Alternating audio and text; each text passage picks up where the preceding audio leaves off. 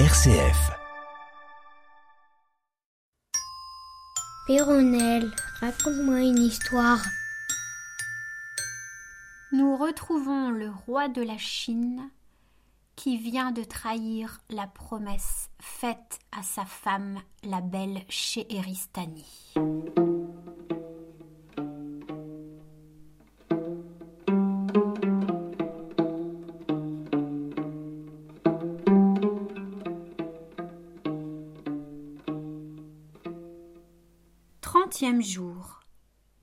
Quelle vive douleur ressentit le roi de la Chine en perdant des objets si chers.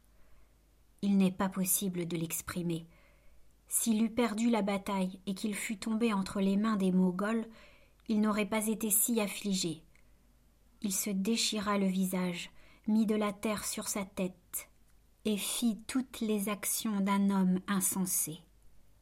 Il reprit le chemin de sa capitale avec son armée, et dès qu'il fut arrivé dans son palais, il dit à Muizine Vizir, je vous laisse le soin des affaires, gouvernez mon empire, faites tout ce que vous jugerez à propos. Pour moi, je vais passer le reste de ma vie à pleurer ma femme et mes enfants, que j'ai perdus par ma seule imprudence. Je ne veux voir personne que vous, et encore je ne vous donne la liberté de me parler, qu'à condition seulement vous ne m'entretiendrez point de tout ce qui regarde mon royaume. Vous ne me parlerez que de Scheheristani et de mes enfants. Je prétends faire mon unique occupation de mes chagrins. Effectivement, Rusvanchad s'enferma dans son appartement où personne que Musine n'avait la permission d'entrer. Ce ministre l'allait voir tous les jours. Il ne manquait pas, pour plaire à ce prince, de flatter sa douleur, et il espérait que le temps la diminuerait. Mais au contraire, elle s'augmenta de jour en jour. Le roi tomba dans une profonde mélancolie et demeura près de dix années dans une langueur mortelle. Enfin, cédant à ses ennuis, il devint malade et il était prêt à mourir quand la reine, paraissant tout à coup dans son appartement, lui adressa ces paroles. Prince, je viens finir vos peines et vous rendre la vie vous avez déjà presque perdue. Nos lois voulaient que, pour punir votre parjure, je fusse dix ans séparée de vous, et même elles ne me permettaient pas de vous revoir, à moins que pendant tout ce temps-là vous ne m'eussiez été fidèle. C'est pourquoi, lorsque je vous quittai, je crus que je vous abandonnais sans retour. Les enfants d'Adam, disais-je, ne sont pas capables d'une si longue constance. Il mourra bientôt effacé de son souvenir. Grâce au ciel, je me suis trompée, et je vois que les hommes peuvent aimer constamment. Je reviens donc à vous, prince, ajouta-t-elle, et pour comble de joie, vous reverrez aussi vos enfants. À peine eut-elle achevé ces paroles que le prince de Scheheristani et la princesse Balkis entrèrent et se montrèrent à Rusvanchad, qui en fut charmé. Aussi tendre père que fidèle époux, il était agité des plus doux mouvements que le sang et l'amour puissent inspirer. Sa santé fut rétablie en peu de temps. Ces quatre personnes passèrent ensemble heureusement un très grand nombre d'années, et enfin, après la mort du roi et de la reine, le prince de Scheheristan prit possession du royaume de la Chine, et la princesse Balkis alla régner dans l'île de Scheheristan, jusqu'à ce qu'elle devint l'épouse du grand prophète Salomon. Quand la nourrice de Faruknas eut achevé de raconter cette histoire, les femmes de la princesse, qui aimaient les aventures des génies et les enchantements, les levèrent au-dessus de celles d'Aboul Kassem. Mais toutes les autres furent d'avis contraire et soutinrent que l'histoire du jeune homme de Bassra était la plus intéressante. Pour moi, dit Faruknas, je blâme fort le roi de la Chine de n'avoir pas tenu la promesse qu'il avait faite à Scheheristani. Puisqu'elle lui avait dit que les génies ne faisaient rien sans raison, cela prouve bien que les hommes ne sont pas esclaves de leurs paroles. Madame, reprit Sutlumemé, il y en a qui la garderaient même aux dépens de leur vie, comme je vous le ferai voir par l'histoire de Koulous et de la belle Dilara, si vous me permettiez de vous la raconter. Je le veux bien, reprit la princesse. Aussi bien je m'aperçois que toutes mes femmes prennent beaucoup de plaisir à vous entendre. Alors la nourrice la commença de cette manière.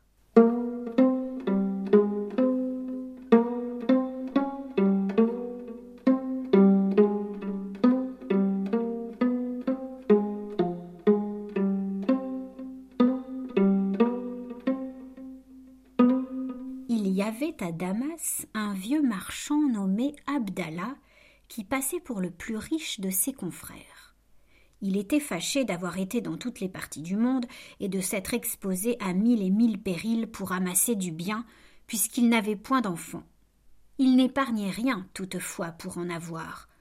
Il ouvrit sa porte aux pauvres et faisait sans cesse des charités aux derviches en les invitant à prier Dieu de lui accorder un fils. Il fonda même des hôpitaux et des couvents, et fit bâtir des mosquées, mais tout cela était inutile. Abdallah ne pouvait devenir père, et il en perdit même l'espérance. Un jour, il fit venir chez lui un médecin indien dont on vantait fort la capacité. Il le fit asseoir à sa table, et après l'avoir bien régalé, il lui dit Ô docteur, il y a longtemps que je souhaite passionnément avoir un fils. Seigneur, lui répondit l'Indien, c'est une faveur qui dépend de Dieu. Cependant, il est permis aux hommes de chercher les moyens de l'obtenir. Ordonnez-moi ce qu'il faut que je fasse pour cela, répartit Abdallah, et je vous assure que je le ferai. Premièrement, dit le médecin, achetez une jeune esclave qui soit grande et droite comme un cyprès, qu'elle ait un visage agréable, de grosses joues et de grosses hanches. Secondement, le son de sa voix doit être doux, son air toujours riant et sa conversation enjouée. De plus, je voudrais que vous vous aimassiez l'un et l'autre. Outre cela, avant que de voir cet esclave, il faut que vous soyez chaste pendant quarante jours et que votre esprit ne soit occupé d'aucune affaire, que vous ne mangiez durant tout ce temps-là que de la chair de mouton noir et que vous ne buviez que du vin vieux. Si vous observez exactement toutes ces choses, il y a lieu d'espérer que vous aurez un fils.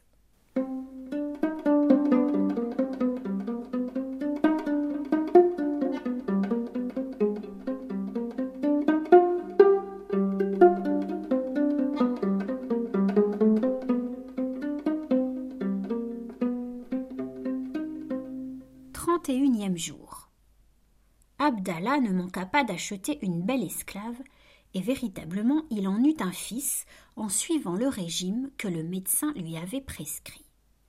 Pour célébrer la naissance de l'enfant, qui fut nommé Koulous, Abdallah assembla tous ses amis, leur donna un festin et fit de grandes aumônes pour rendre grâce au ciel d'avoir comblé ses vœux. On éleva Koulous, et à mesure qu'il devenait plus grand, il recevait de nouvelles instructions. Il eut plusieurs maîtres qui le trouvèrent fort disposé à profiter de leurs leçons.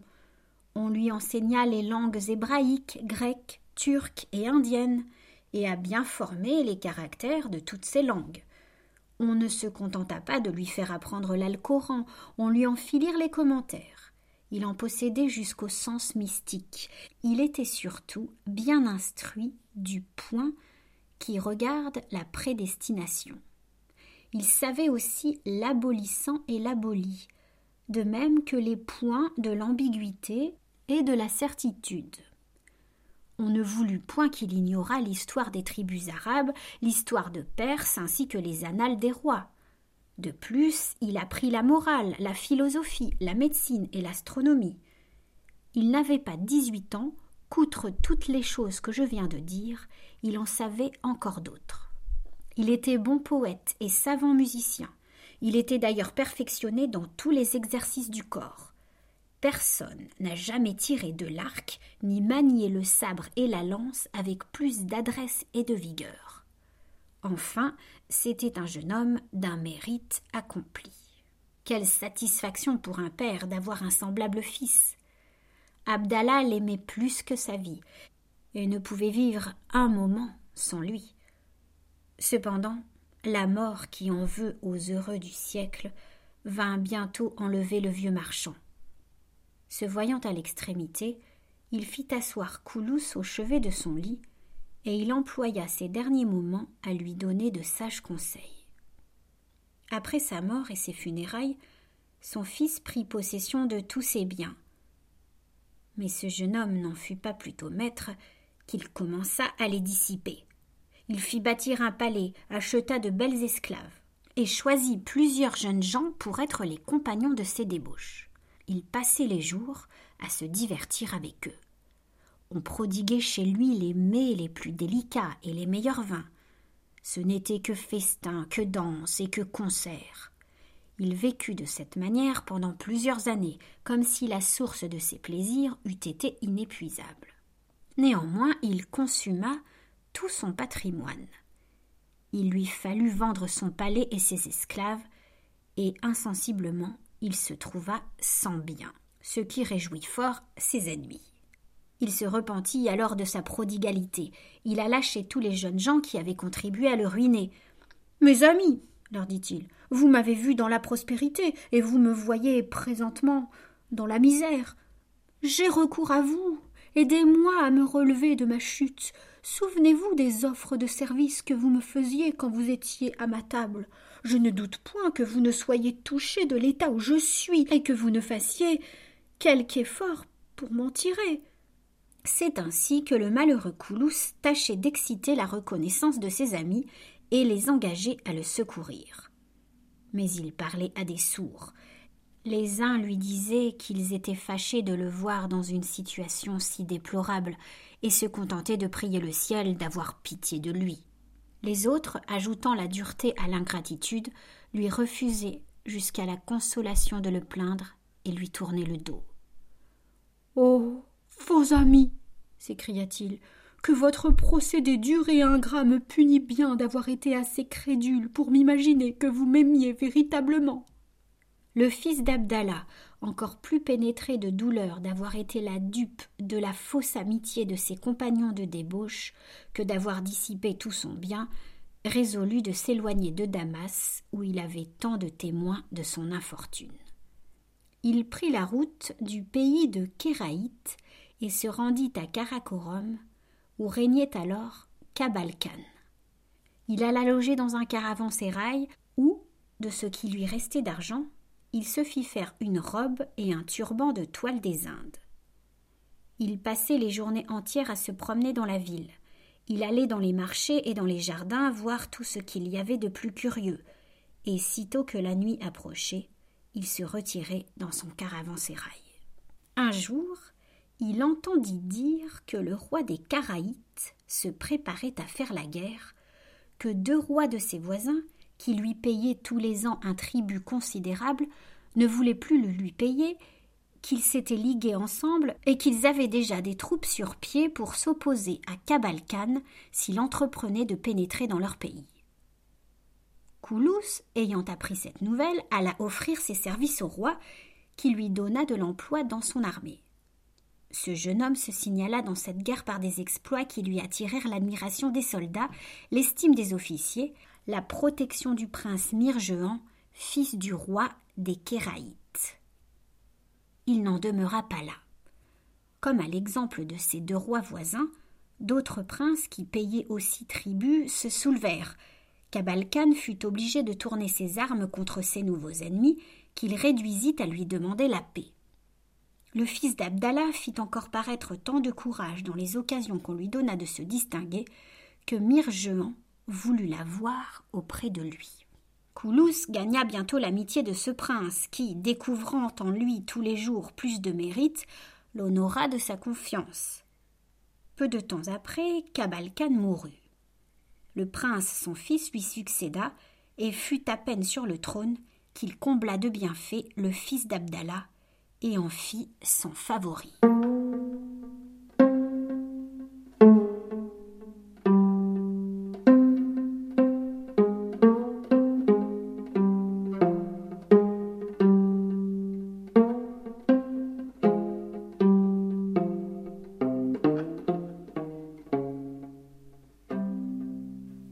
voyant que ses affaires avaient entièrement changé de face et qu'il n'avait jamais été plus heureux, dit en lui-même il faut bien que tous les événements de notre vie soient marqués dans le ciel. Quand je vivais à Damas dans les plaisirs, y avait-il quelque apparence que je pusse tomber dans la misère? Et lorsque je suis venu à Karakorum, pouvais-je raisonnablement espérer que je deviendrais ce que je suis? Non, non. Toutes nos prospérités et nos disgrâces ne sauraient ne pas nous arriver. Vivons donc au gré de nos désirs et subissons le sort que nous ne pouvons éviter. C'est ainsi que raisonnait le fils d'Abdallah, et servant ce prince, il suivait son penchant sans contrainte. Un jour qu'il sortait du palais, il rencontra une vieille femme couverte d'un voile de toile des Indes, liée de rubans et de bandeaux de soie. Elle avait un gros collier de perles, un bâton à la main, et cinq esclaves aussi voilés l'accompagnaient. Il s'approcha de la vieille et lui demanda si ses esclaves étaient à vendre. Oui, dit la vieille. Il leva aussitôt leur voile et vit que ses esclaves étaient jeunes et belles. Il en trouva surtout une fort agréable. Vendez-moi celle-ci, dit-il à la vieille. Elle me plaît. Non, lui répondit-elle, je ne veux pas vous la vendre. Vous me paraissez un galant homme, il vous en faut une plus belle. J'en ai d'autres dans ma maison. J'ai des filles turques, grecques, esclavonnes, ioniennes, éthiopiennes, allemandes, cachemiriennes, chinoises, arméniennes et géorgiennes. Je vous les présenterai toutes, et vous prendrez celle qui vous plaira davantage. Vous n'avez qu'à me suivre. En achevant ces paroles, elle marcha devant Koulous, qui la suivit. Lorsqu'ils furent devant une mosquée, la vieille lui dit oh, jeune homme, attendez-moi ici un moment, je vais revenir. Il attendit près d'une heure, et il commençait à s'impatienter, mais elle parut avec une fille qui était chargée d'un paquet. Il y avait dedans un voile et un surtout de femme dont la vieille revêtit Coulous en lui disant Seigneur, nous sommes des gens d'honneur et de bonne famille. Il ne serait pas de la bienséance de recevoir chez nous un étranger. Ma mère, lui répondit-il, vous n'avez qu'à ordonner. Je ferai tout ce que vous voudrez. Il se couvrit donc du surtout et se mit le voile sur la tête. Ensuite il accompagna la vieille, qui le mena dans un quartier qu'il ne connaissait point. Ils entrèrent dans une grande maison, ou plutôt dans un palais, car tout ce qui s'offrait à la vue avait un air de grandeur et de magnificence.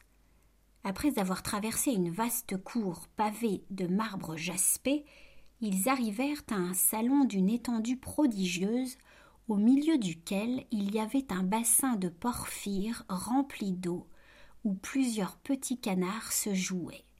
L'on y voyait tout autour des cages de fil d'or où il y avait mille oiseaux d'espèces différentes qui faisaient entendre leur ramage.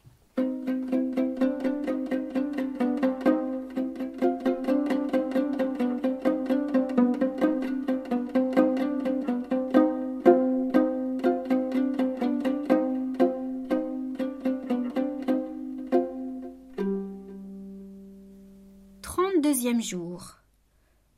Pendant que Koulous regardait avec attention ces oiseaux et toutes les autres choses qui contribuaient à rendre ce salon le plus amusant du monde, il entra une jeune dame qui s'approcha du jeune homme d'un air riant. Elle lui fit une profonde révérence, et après que de son côté il l'eut salué, elle le prit par la main et le pria de s'asseoir sur des coussins de brocart d'or qui étaient sur des sofas de la même étoffe. Dès qu'il s'y fut assis, elle prit elle-même la peine de lui essuyer le visage et les yeux avec un mouchoir du plus fin lin, et en lui rendant cet agréable service, elle souriait et lui lançait des œillades qui le mirent bientôt hors de lui-même. Il la trouvait fort à son gré, et il allait se déterminer à l'acheter quand une autre dame, dont les cheveux blonds flottaient par boucles sur ses épaules nues, et qui était beaucoup plus belle que la première, Elle s'avança d'un air gracieux vers le fils d'Abdallah, lui prit les mains, les baisa et se mit en devoir de lui laver les pieds dans un bassin d'or. Il n'y voulut pas consentir, et frappé de la beauté dont elle était pourvue, il se leva pour se jeter à ses genoux et dans la résolution de s'arrêter à celle-là. Mais il demeura tout à coup immobile, et comme un homme qui a perdu l'usage de ses sens, car il aperçut vingt jeunes demoiselles, toutes plus charmantes les unes que les autres. Elles accompagnaient une jeune personne encore plus belle et plus richement habillée qu'elle, et qui paraissait être leur maîtresse. Coulous crut voir la lune environnée d'étoiles, et à la vue de cet objet ravissant, il s'évanouit. Toutes les esclaves accoururent aussitôt à son secours, et l'ayant fait revenir de son évanouissement, la dame qui l'avait causé lui adressa la parole. Tu sois le bienvenu, lui dit-elle. Pauvre oiseau pris par les pieds. Coulous baisa la terre et poussa un profond soupir. On le fit asseoir sur un sofa. Cependant, on apporta du sorbet dans une coupe d'or enrichie de pierreries. La dame en but et présenta le reste au jeune homme. Ensuite elle s'assit auprès de lui, et remarquant qu'il était si troublé qu'il ne pouvait prononcer une parole, D'où naît le trouble qui t'agite? lui dit-elle. Bannis cette sombre tristesse qui paraît dans tes yeux. Tu t'ennuies déjà sans doute avec nous. Notre compagnie te déplaît. Ah. belle dame, répondit-il en la regardant d'un air tendre. Cessez de grâce, cessez de m'insulter. Vous savez trop qu'on ne peut voir vos charmes impunément. Je suis, je l'avoue, hors de moi-même. Un trouble inconcevable agite tous mes esprits. Sois donc de bonne humeur, interrompit la dame, et songe que tu viens ici acheter une esclave. Allons nous mettre tous à table, j'espère que nous pourrons te divertir. En disant cela, elle prit Coulous par la main et le conduisit dans une salle où ils s'assirent avec toutes les autres dames à une longue table couverte de corbeilles de sandales, pleines de tablettes et de confitures sèches, des confitures mamouni, des pommes tanouries, du pilot gouzina, lafizina, shekerina et autres choses encore. Après avoir mangé, ils se levèrent. On leur apporta un bassin et une aiguillère d'or. Les dames se lavèrent les mains avec des pâtes d'amande de Koussa, du savon de Rika, du dokna de Bagdad et de la poudre d'aloès comari. Puis, s'étant essuyées avec des mouchoirs de soie de couleur de rose, elles allèrent à la chambre du vin. C'était un réduit agréable, orné de plusieurs caisses de baume, de roses et d'autres fleurs odorantes, qui bordaient un bassin de marbre plein d'une fort belle eau. Ce bassin servait à rafraîchir le vin et contribuait, en mêlant du frais à l'odeur des fleurs, à rendre ce réduit délicieux.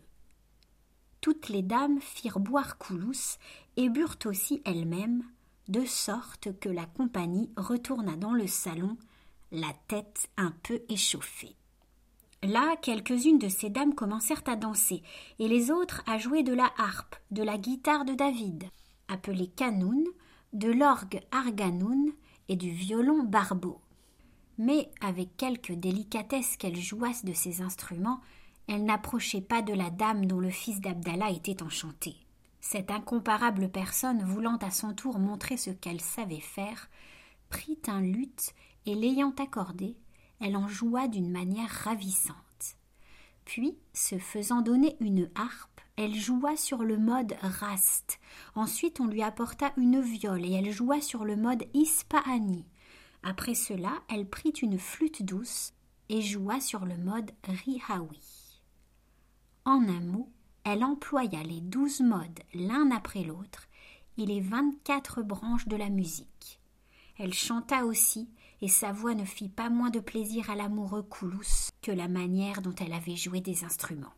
Il en fut si charmé que, ne pouvant plus se posséder, Ma reine, s'écria-t-il, vous m'avez ôté la raison, je ne puis résister au transport que vous m'inspirez. Souffrez que je baise une de vos belles mains et que je mette ma tête à vos pieds. En disant cela, cet amant passionné se jeta par terre comme un homme insensé, et saisissant une des mains de la dame, il la baisa fort amoureusement. Mais cette aimable personne, choquée de sa hardiesse, le repoussa d'un air fier et lui dit Qui que tu sois, arrête et ne passe pas les bornes de la modestie. Je suis une fille de qualité. Il est inutile que tu désires ma possession. Tu ne saurais l'acquérir. Tu ne me verras plus. À ces mots, elle se retira, et toutes les autres dames, à son exemple, en firent autant.